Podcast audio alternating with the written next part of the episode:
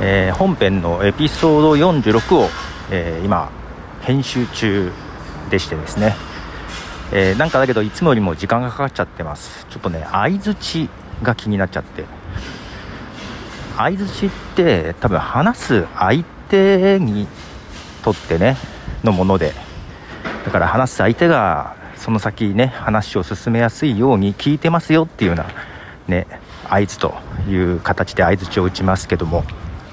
その話す相手にとっては有用だけどもそれを聞いてる第三者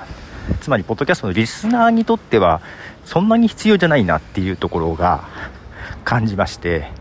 前々から、まあ、できるだけ相づちをそんなにしないように音としてね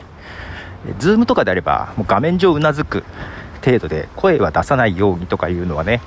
してたんですけども、まあ、今回ちょっと気を抜いてたというか、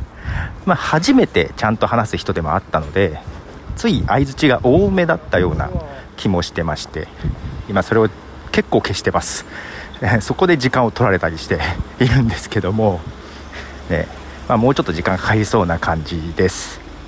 でえっ、ー、とそうこのミニの配信一応5分ぐらいにまとめようかなと思ってるんですけども、まあ、今外を歩きながら喋ってますがちょっとこういう隙間時間にちょっと録音をしつつで今までちょっとね LISTEN がこういう、え、アップロードするホスティング機能ができたよっていうことも含めて話してましたけども、まあ、このミニで話すのは、まあ、やっぱり本編と関係あるものの方がいいなと思っていて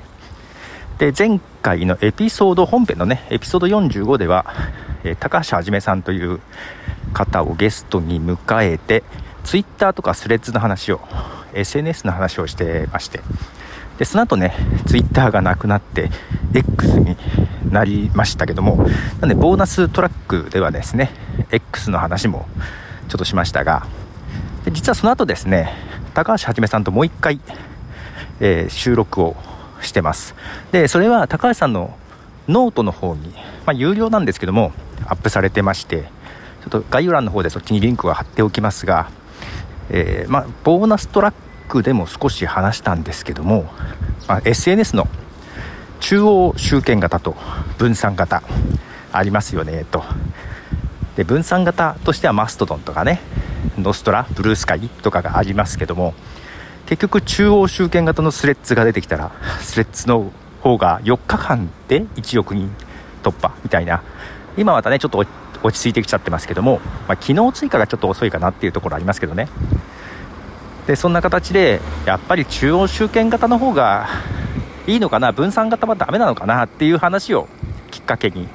対談しているのがあります、まあ、よろしければそちらの方もお聞きくださいということでポトでした。じゃあね。